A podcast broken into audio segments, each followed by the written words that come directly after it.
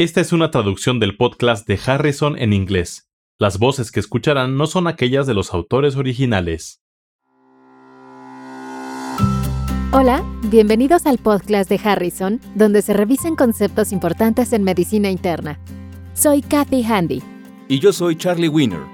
Venimos de la Johns Hopkins School of Medicine.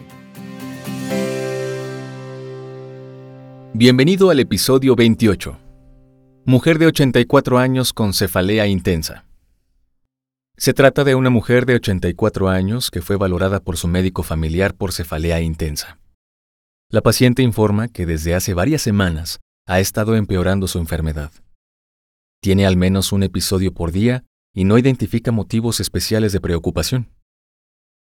No ha tenido aura visual, pero le preocupa que ha tenido pérdida intermitente de la visión en el ojo izquierdo desde hace unos pocos días. Niega debilidad o parestesias, pero ha presentado dolor de mandíbula al comer. Entre sus antecedentes de importancia se incluyen arteriopatía coronaria que requirió injerto de derivación hace 10 años, diabetes mellitus, hiperlipidemia y depresión leve. El interrogatorio por aparatos y sistemas llama la atención por la presencia de diaforesis nocturna y dolor lumbar, en particular por la mañana. Estos síntomas tienen más o menos el mismo tiempo de evolución que la cefalea. En el episodio 11 se mencionó el diagnóstico diferencial de las cefaleas y cuándo son motivo de preocupación. Esta paciente presenta algunas manifestaciones de preocupación. La cefalea ha empeorado a lo largo de semanas. Ha presentado síntomas neurológicos, ya que describe pérdida intermitente de la visión y dolor de la mandíbula con la masticación.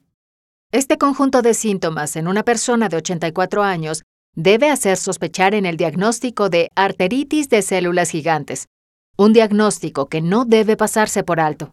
¿A qué te refieres cuando dices que es un diagnóstico que no debe pasarse por alto?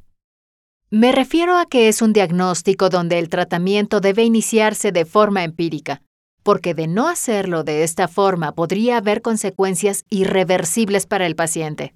¿Qué es la arteritis de células gigantes? es la inflamación de arterias de mediano y grueso calibre que de forma característica afecta a una o más ramas de la arteria carótida, en particular la arteria temporal. La afectación de la arteria oftálmica puede ocasionar ceguera.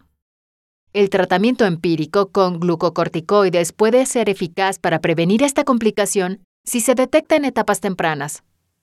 El resto de las manifestaciones clínicas aquí descritas contribuyen al diagnóstico de arteritis de células gigantes? La diaforesis nocturna y el dolor que empeora por la mañana me hace pensar en una enfermedad reumatológica. Podríamos sospechar en polimialgia reumática. Esto se observa en 40 a 50% de los pacientes con arteritis de células gigantes y casi 10 a 20% de los pacientes que presentan inicialmente las características de polimialgia reumática aislada pueden desarrollar más tarde arteritis de células gigantes. Así que el conjunto de signos y síntomas me sugiere arteritis de células gigantes. De acuerdo.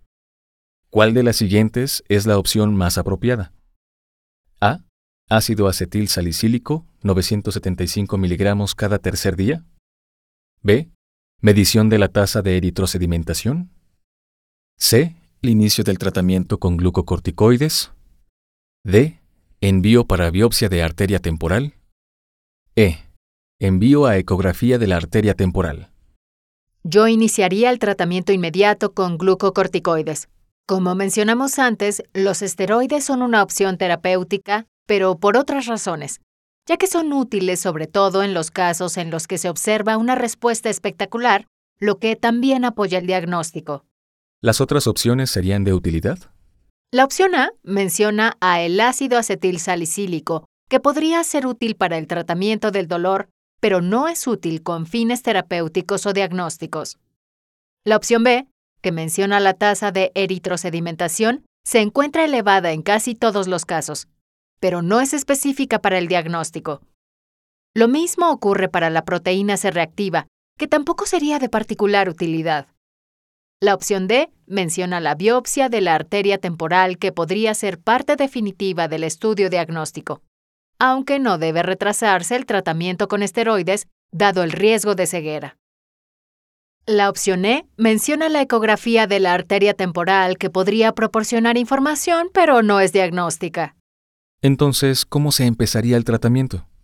El tratamiento inicial consiste en prednisona 40 a 60 miligramos por día durante un mes con reducción gradual de la dosis. Se recomienda hacer esto en combinación con un reumatólogo y si alguien recibirá esteroides por periodos prolongados, recuérdese iniciar la profilaxis apropiada. Esto incluye la profilaxis contra la infección por neumocistis girovesi, la administración de complementos de calcio y vitamina B. Esta paciente también tiene antecedentes de diabetes, por lo que será necesario vigilar estrechamente las concentraciones de glucosa mientras recibe esteroides.